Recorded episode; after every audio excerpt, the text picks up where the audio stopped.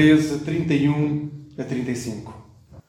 Naquela mesma hora, chegaram alguns fariseus que lhe disseram: Vai embora daqui, porque Herodes quer matar-te. Jesus respondeu-lhes: Ide e dizei àquela raposa: Eu expulso demónios e faço curas, hoje e amanhã, e no terceiro dia terei terminado. Contudo, é necessário caminhar hoje, amanhã e no dia seguinte. Porque não convém que um profeta morra fora de Jerusalém. Jerusalém, Jerusalém, que matas os profetas e apedrejas os que são enviados, quantas vezes eu quis ajuntar os teus filhos, como a galinha junta os seus filhotes debaixo das asas, e não quisestes. A vossa casa ficará abandonada. E eu vos digo que não me vereis até que venha o tempo em que havereis de dizer: Bendito aquele que vem, em nome do Senhor. Amém.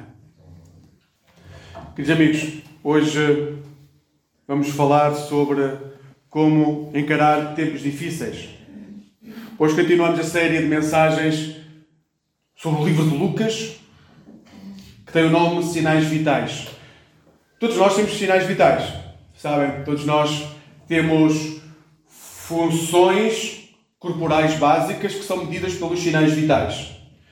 No corpo humano existem quatro funções básicas e depois há mais duas que não sei. Há quem diga que pertencem a sinais vitais, há quem diga que não são propriamente sinais vitais.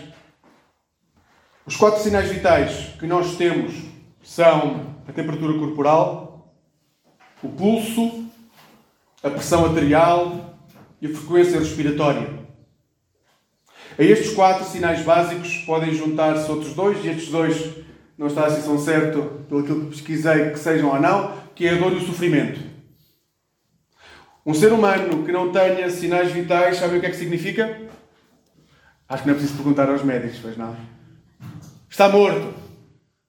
Então, de vez em quando, convém que coloquem os vossos dedos no pulso para ver se está tudo bem convosco. É que convém mesmo ver se está tudo bem connosco. Nós achamos que simplesmente porque andamos que os sinais vitais estão ótimos, certo? Às vezes não é bem assim. E na nossa vida espiritual também é assim. Às vezes achamos que simplesmente porque andamos está tudo bem na nossa relação com Deus. E não medimos os sinais vitais. E como não vemos os sinais vitais da nossa vida espiritual, achamos que tudo está bem. E não é verdade que assim seja. Nós podemos estar moribundos ou mesmo mortos espiritualmente se não temos sinais vitais na nossa vida espiritual. Relativamente à nossa vida espiritual, há sinais vitais que têm que ser medidos. E ao medir esses sinais vitais, nós vemos se realmente estamos perto ou não do nosso Pai. Se o nosso coração está a pulsar de acordo com o coração de Jesus, ou simplesmente andamos nesta vida a comer bolotas no meio de porcos. Realmente nós podemos andar com duas pernas e estar mortos espiritualmente. Isto não quer dizer que não sejamos filhos de Deus. Significa que optamos por não estar na casa do Pai. Que optamos por andar longe da casa do Pai e não queremos ou não sabemos como regressar à casa do Pai. Amigos, nós podemos frequentar uma igreja uma vida toda. Nós podemos ler a Bíblia a vida toda e espiritualmente estarmos mortos. É por isso que andamos a ler Lucas de início ao fim. É que Lucas deixa isso muito claro.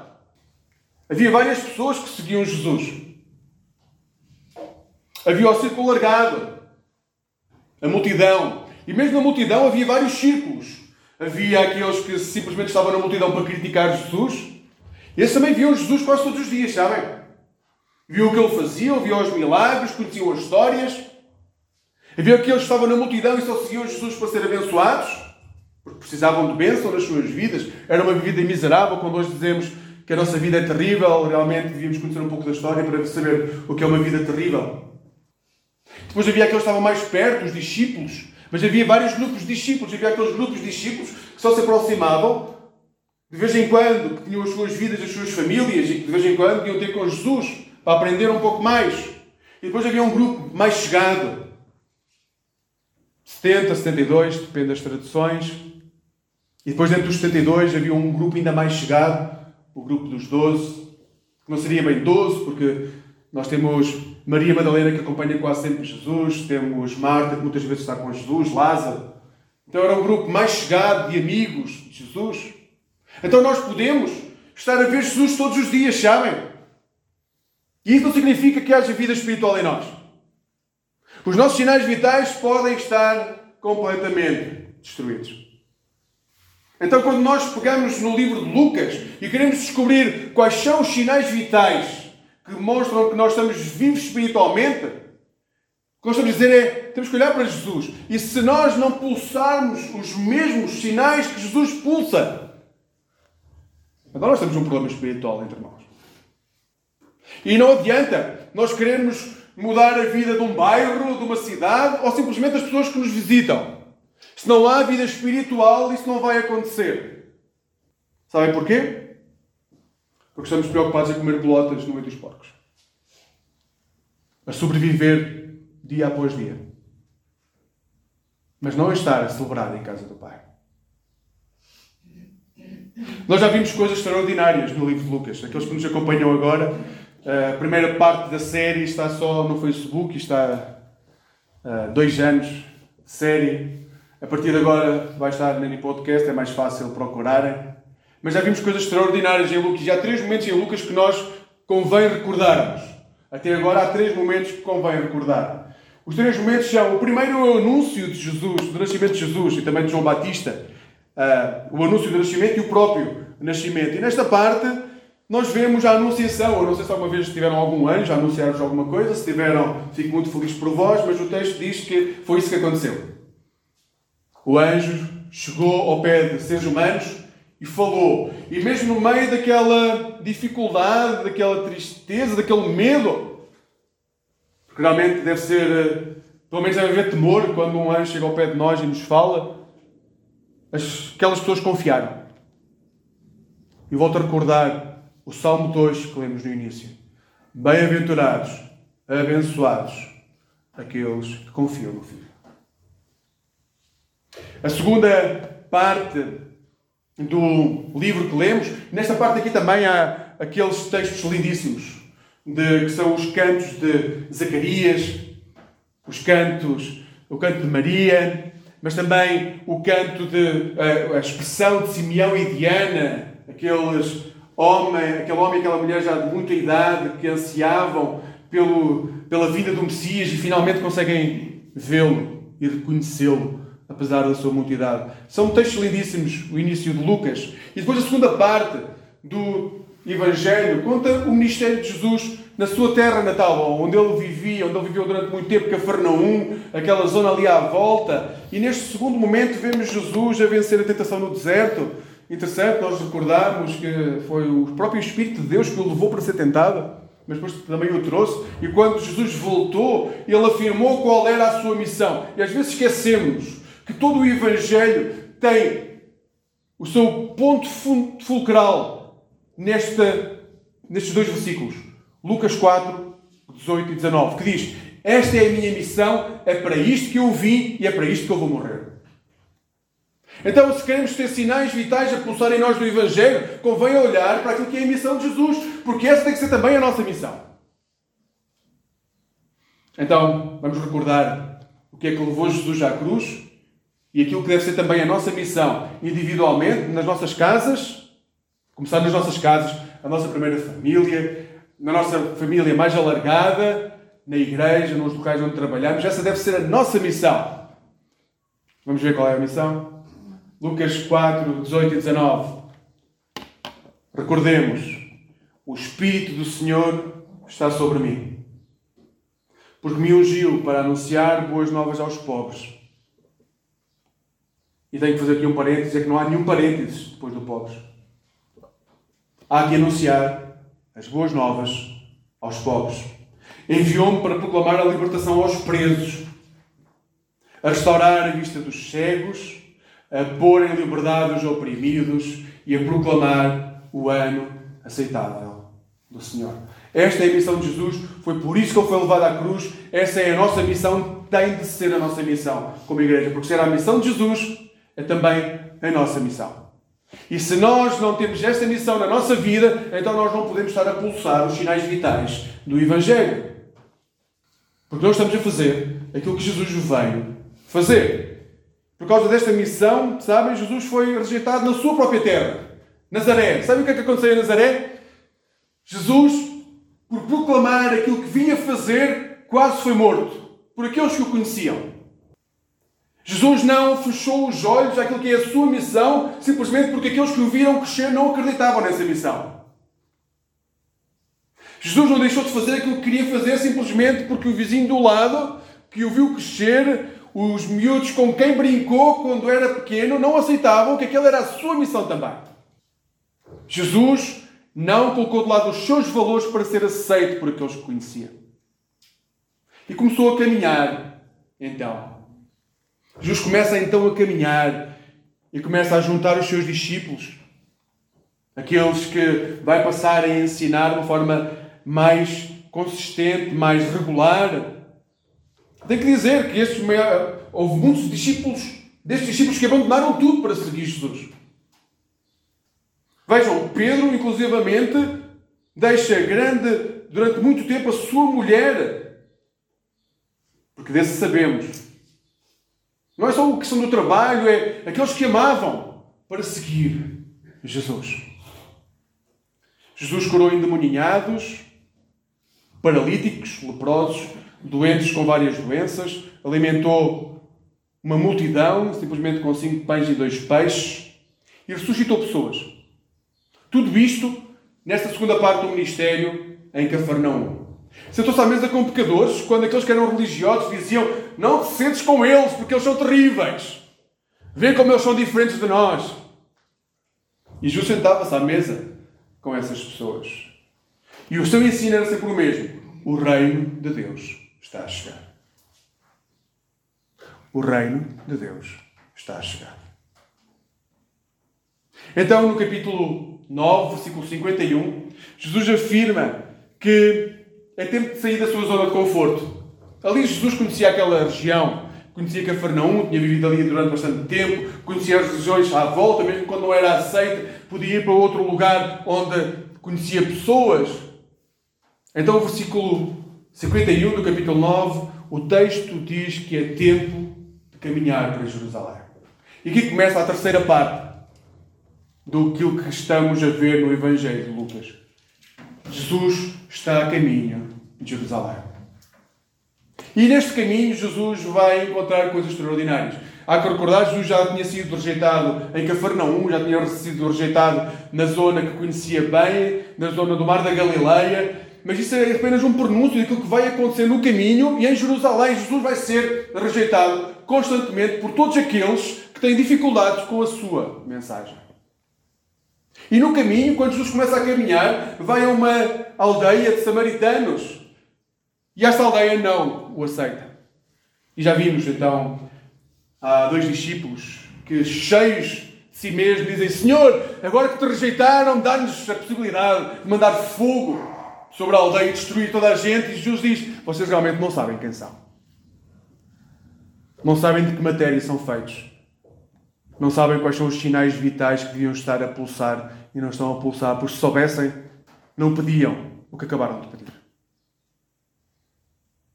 Então Jesus envia os seus discípulos para ir, para ir à sua frente. Enquanto Jesus está a caminho de Jerusalém, os discípulos vão à frente e Jesus diz: vão ensinar, vão dizer a todos os locais para onde nós vamos passar que o Reino de Deus está a chegar. O que Jesus está a dizer é: vão anunciar por onde nós vamos passar, que eu estou a chegar e comigo está a chegar o Reino de Deus. E o que eu vos digo hoje é: o Reino de Deus pode estar a chegar na vossa vida porque Jesus está a chegar. Mas só pertencerão ao Reino de Deus se aceitarem o seu Rei na vossa vida. Porque se isso não acontecer, continuamos a ser a multidão que continua à distância a ver Jesus, que se aproxima quando precisa, mas que não aceita Jesus na sua vida como seu Senhor e Salvador. É porque nós temos uma grande facilidade em aceitar Jesus como Salvador. Só que nós não podemos separar o Salvador do Senhor. Nós não podemos separar aquilo que aconteceu na cruz daquilo que Ele pede que hoje sejamos. Dos sinais vitais que hoje Ele pede que nós possamos demonstrar. Neste caminho, para Jerusalém, Jesus vai ensinar constantemente onde deve estar o nosso coração, onde deve estar a nossa mente, onde devemos estar nós para poder voltar para a casa do Pai. E aqui recordo aquilo que Teófano Recluso diz. A importância da oração deve estar sempre presente em nós. Nós devemos ter sempre muita consciência que a nossa mente deve estar onde está o nosso coração e ali ficar diante da face do Senhor que tudo vê. É tempo, amigos, de estar diante do Pai com uma mente transformada. Se a nossa mente não se transformar, o nosso coração não se vai transformar de certeza.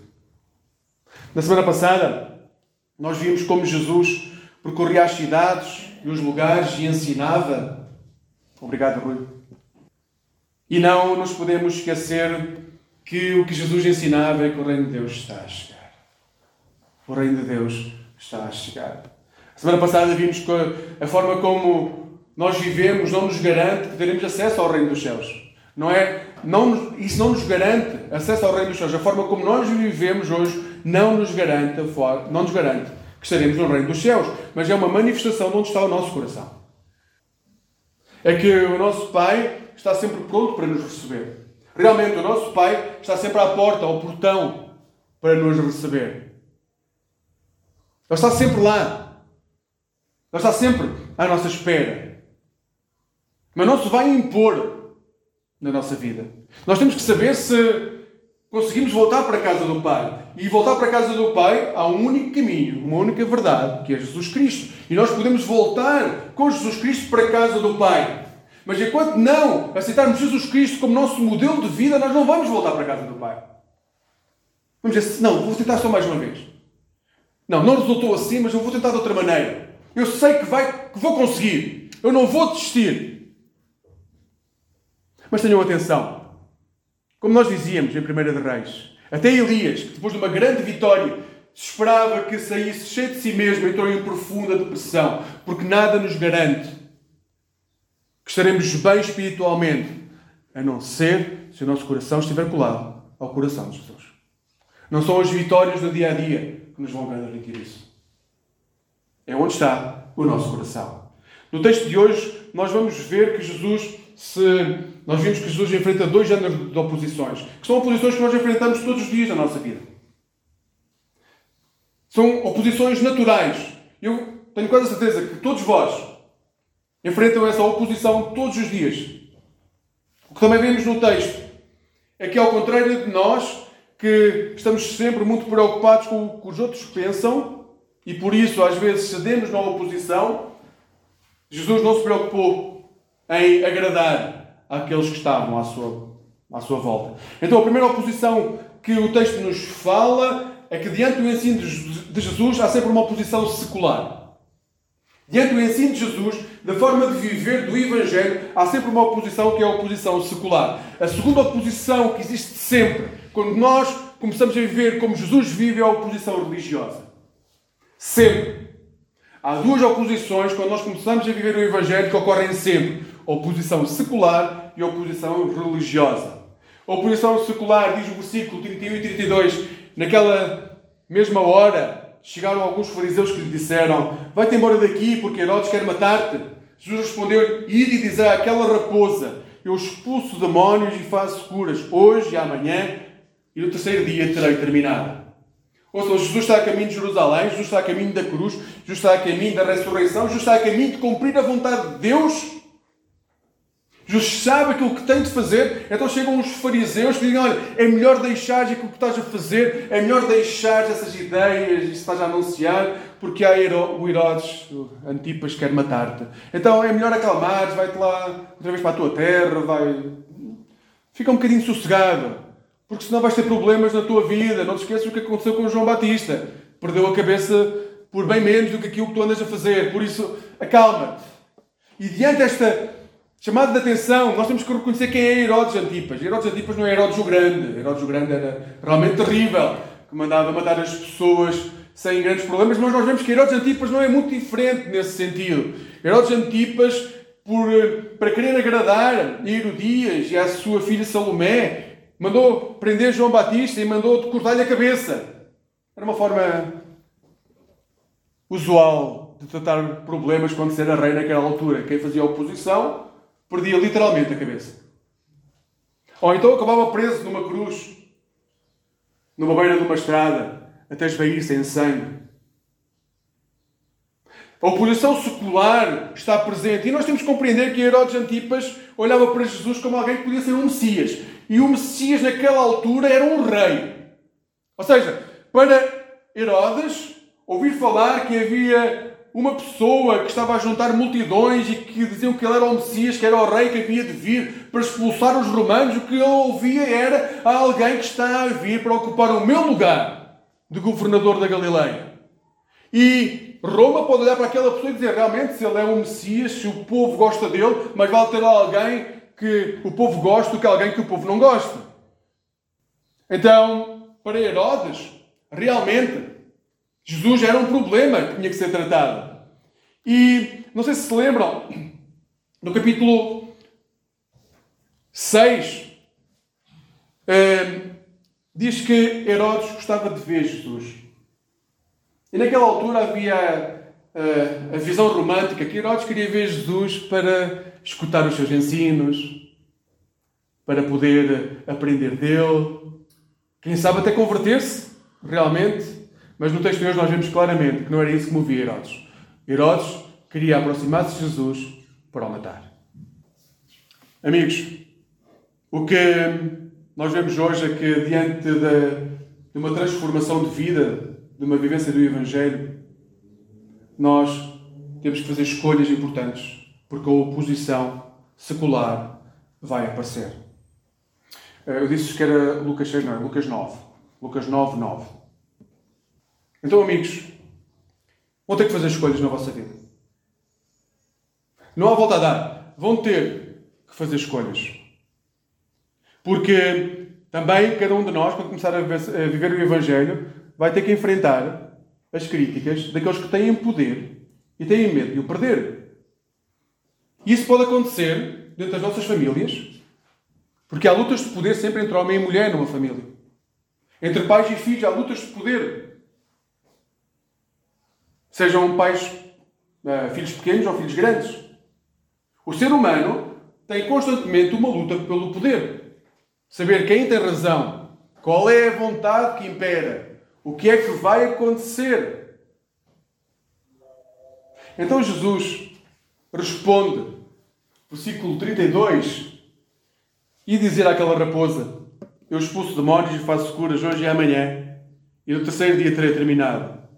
Jesus entendeu que Herodes era uma pessoa matreira, astuta, por isso é que é comparado a uma raposa.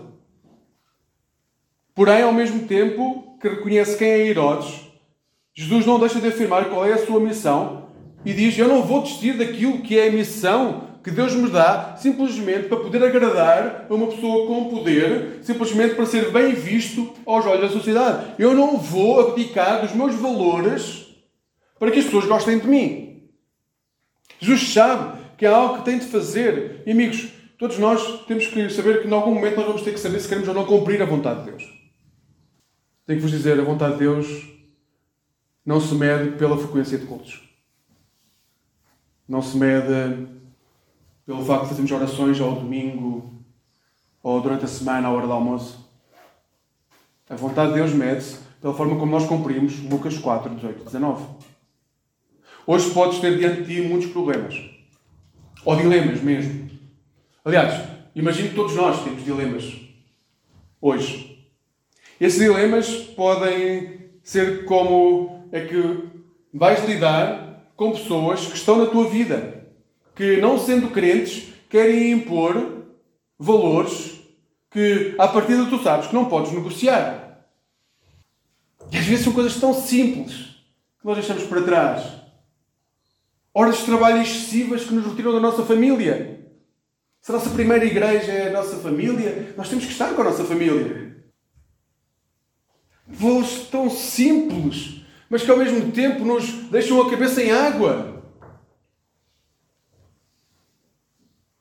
Fechar os olhos a determinada forma de ação dentro do nosso local de trabalho, ou optar por determinado género de linguagem no nosso grupo de conhecidos, ou aceitar determinado género de comentários nos grupos onde nós estamos. À nossa volta vai haver sempre pessoas que vão querer impor sobre nós uma visão do mundo e de valores que nós não aceitamos. Não podemos aceitar em Jesus.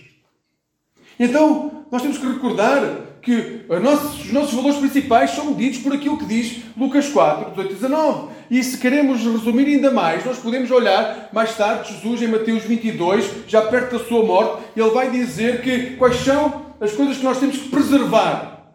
E há dois mandamentos que nós temos que preservar. Primeiro, amar a Deus acima de todas as coisas. Com todo o nosso coração, com todo o nosso entendimento, com todas as nossas forças. Mas também temos de amar o outro como a nós mesmos. Amigos, nós podemos tentar adiar ao máximo, porque realmente mudar de vida, estilo de vida, ou temos que abdicar de amigos, ou ter que abdicar de géneros de trabalhos, ou pelo menos de parte daquilo que é o nosso trabalho, custa-nos muito. E nós dizemos, não, isto vai mudar. Mas, amigos, não vai mudar. Sabem porquê? Porque a nossa sociedade nunca vai ser regida pelos valores de Jesus, nem do Evangelho. Mesmo as sociedades que se dizem cristãs vivem debaixo daquilo que é um consumo de uma vida secular que se opõe ao Evangelho. E isso não quer dizer que nós tenhamos que sair da sociedade, muito pelo contrário, mas temos que estar na sociedade conscientes de quais são os nossos valores. Quais são os sinais que pulsam em nós. Porque todos nós temos sinais vitais. Nós podemos demonstrar os nossos sinais vitais de acordo com o Evangelho ou de acordo com a sociedade que nos rodeia. Estás a passar por um momento difícil em tua casa, com a tua família, no teu trabalho ou nos teus relacionamentos, se há forças espirituais que te pretendem desviar daquilo que é o caminho de honrares a vontade de Deus, não te esqueças que os sinais vitais do cristão são medidos pela forma como nós vivemos em proximidade com o coração de Jesus. A forma como Jesus viveu é a forma como nós somos chamados a viver. Isso é que às vezes, por isso é que gostamos mais de ler, às vezes, Paulo ou o Antigo Testamento. É porque quando lemos Jesus, é muito claro aquilo que nós somos chamados a viver. Então eu aconselho-vos a ler os Evangelhos. Leiam como Jesus viveu, como Jesus reagiu, porque é assim que nós devemos viver também, como cristãos. Mas nós vamos ter uma oposição que pode causar mais dano do que a oposição secular. Porque essa aí, quem cresceu dentro de uma igreja sabe o que acontece e pode não conseguir combatê-la, mas sabe que existe. Mas há uma oposição que causa muito mais dano na nossa vida, que é a oposição religiosa. Vejam o que diz os versículos seguintes. Contudo, é necessário caminhar hoje, amanhã e no dia seguinte, porque não convém que um profeta morra fora de Jerusalém. E depois Jesus tem este choro, esta, esta oração Jerusalém, Jerusalém, que matas os profetas e envias aqueles que te são enviados. Quantas vezes eu quis juntar os teus filhos, como a galinha junta os seus filhotes debaixo das asas, e não quisestes. A vossa casa ficará abandonada. Jesus sabe que vai para a cruz, que está a caminho de Jerusalém para ir morrer. Jesus não era um louco e por isso reconhece que a ameaça de Herodes é real e que pode ter consequências. O que Jesus Jesus não faz de conta que a ameaça não existe. O que ele diz é: apesar da ameaça, eu vou continuar a caminhar porque a minha missão é mais importante da ameaça. A minha missão é mais importante do conhecimento que eu tenho por parte das pessoas. Mas depois desta ameaça secular vem uma ameaça religiosa. É que os religiosos têm um problema profundo. Profundo. É que não estão dispostos a escutar votos que não sejam iguais às suas. Um religioso tem muita dificuldade em escutar uma voz que não seja igual à sua voz. Um religioso tem muitas dificuldades em aceitar alguém que não se vista da mesma maneira, que não usa o mesmo fato, que não usa a mesma expressão, que não usa a mesma fé, de forma lata, chegando ao ponto de dizer que aqueles que não pensam como a forma, que não pensam da forma que ele pensa são considerados hereges. Ou seja, proscritos de Deus. Alguém que deve ser condenado. E temos que compreender porque é que isto acontecia. Não se esqueçam, em Jerusalém, Jerusalém tinha sido completamente destruída alguns anos antes, cinco séculos antes, Porque eh, o povo tinha-se desviado de ser obediente a Deus. E quando se desviou de ser obediente a Deus, foi invadido e foi levado para a Babilónia. Mas não foram só levados para a Babilónia os chefes, as pessoas que tinham eh, mais conhecimento, a elite de Jerusalém. O templo foi destruído, a cidade foi destruída. Então, quando voltaram, disseram: Não, agora nós vamos ter leis, vamos cumprir as leis, porque temos que ser obedientes. O que nós nos esquecemos é que nós podemos ter as leis que quisermos e o nosso coração pode estar longe de Jesus. É possível ser cumpridor da lei. Por exemplo, nós podemos cumprir os 10 mandamentos. E é possível, cumprindo os 10 mandamentos, deixar morrer o nosso irmão à fome. É possível cumprir todas as leis do Shabat. E mesmo assim, deixar morrer aquele que está à beira da estrada. É possível cumprir todas as leis que nós encontramos na Bíblia e mesmo assim não levar a palavra de salvação ao marginalizado e que não é igual a nós. Sempre houve autoridades religiosas que se opuseram a Jesus, mas Jerusalém é o centro dessa oposição. É aí que se encontram os grandes poderes religiosos, aqueles que têm como objetivo manter a estrutura da, da religião. Dizer como é que deve ser o culto, como é que devem ser as pessoas, como é que se devem tratar as pessoas. Para Jesus era claro que essa tensão iria acontecer e quanto mais perto tivesse Jerusalém, mais próximo estaria da sua morte. Aqui ele iria morrer por causa disso. É por isso que Jesus usa a imagem da galinha, ou seja, ele diz: Deus desde sempre quis acolher-vos com amor, cuidar de vocês. Eu desde que cheguei não tenho feito outra coisa senão isso. Tentar que cada um de vós possa receber o amor do Pai. E sabem uma coisa? Vocês têm rejeitado isso. Têm seguido o vosso caminho, têm feito as vossas decisões, não têm escutado nada daquilo que eu vos tenho dito. E Jesus termina a dizer: E a casa ficará completamente vazia. A casa ficará abandonada, porque vocês não querem. Ouçam, sabem a quem é que Jesus estava a falar neste momento? As pessoas que frequentavam a igreja. As pessoas que eram a igreja naquele tempo. Está a dizer, ouçam, vocês podem conhecer-me, vocês podem ver-me. E mesmo assim, vocês podem não seguir e não fazer nada daquilo que eu digo. Eu posso dizer, a casa do Pai é ali. Este é o caminho e vocês vão na direção oposta. Porque sempre foram na direção oposta. Hoje temos de ter muito cuidado para não deixarmos que a nossa vida seja levada pela mesma tentação. A de acharmos que somos senhores da verdade e que a verdade se manifesta naquilo que nós podemos construir com as nossas mãos. Que nós somos realmente senhores da razão e queremos, preferimos ter razão do que ser amorosos.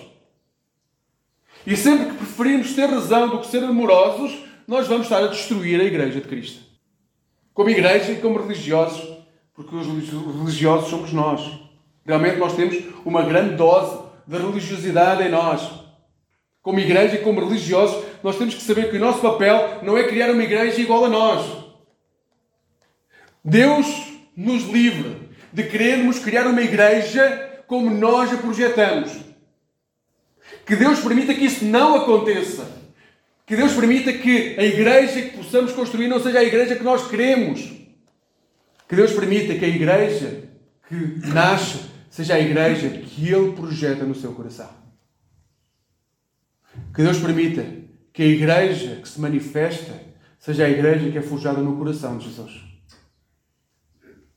Enquanto nós vivemos agarrado às tradições, ao nosso passado, àquilo que são os nossos gostos, às nossas verdades, aos nossos medos que a história gerou, porque também temos muitos medos, estaremos sempre em oposição ao reino de Deus.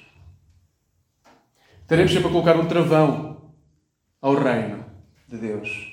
É tempo de deixar a vida religiosa para passarmos a ter uma vida discipulada. É tempo, amigos, de fazermos o nosso trajeto para Jerusalém. Está na altura de o fazer. E Jesus termina esta conversa com a afirmação daquilo que é a sua missão divina. E eu vos digo que não me vereis até que venha o tempo em que havereis de dizer: Bendito aquele que vem em nome do Senhor. Amigos, o texto de hoje, nós vemos como Jesus enfrentou dois géneros de oposição, que é as nossas oposições todos os dias. A oposição secular, que encontramos lá fora, e a oposição religiosa, que encontramos na igreja, encontramos nas nossas casas, encontramos dentro de nós mesmos, a oposição que nos faz querer criar um Deus à nossa imagem do que ser imagem de Deus. Todos nós enfrentamos essa oposição todos os dias. E o que é notável em Jesus é que Jesus não se preocupa com aquilo que os outros pensam. Jesus diz, eu, Jesus sabe qual é que é o seu caminho, sabe para onde é que tem que caminhar e ele caminha nesse sentido.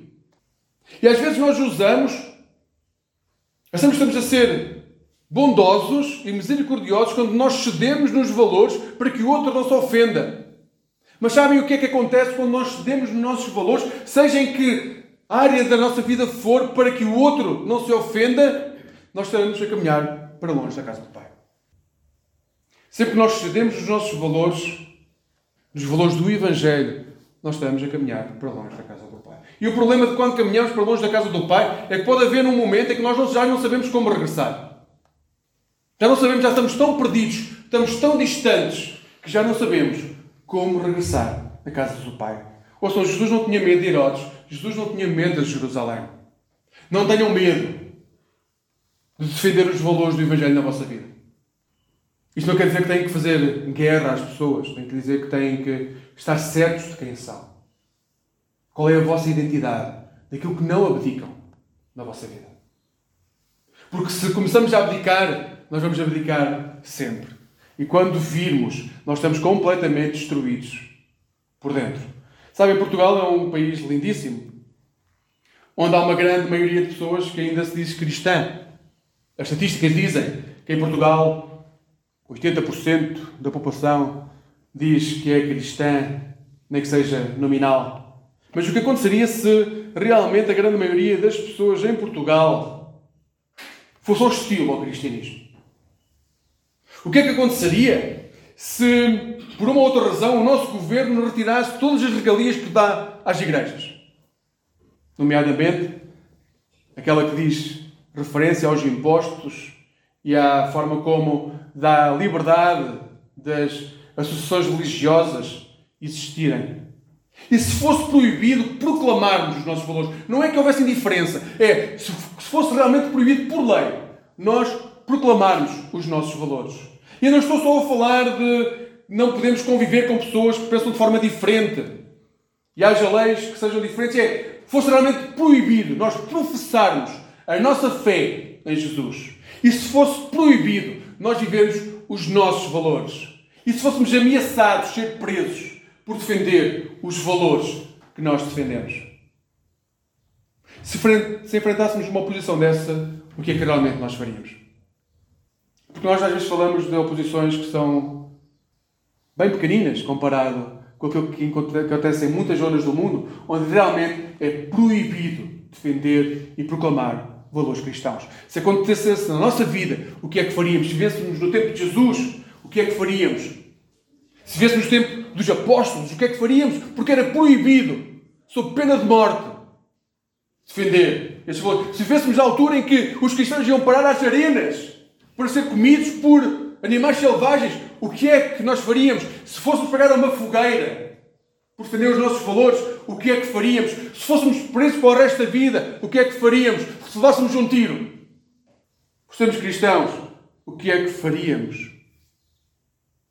A nossa visão só pode ser Jesus. Porque se não for, nós perdemos a visão daquilo que vai acontecer depois desta vida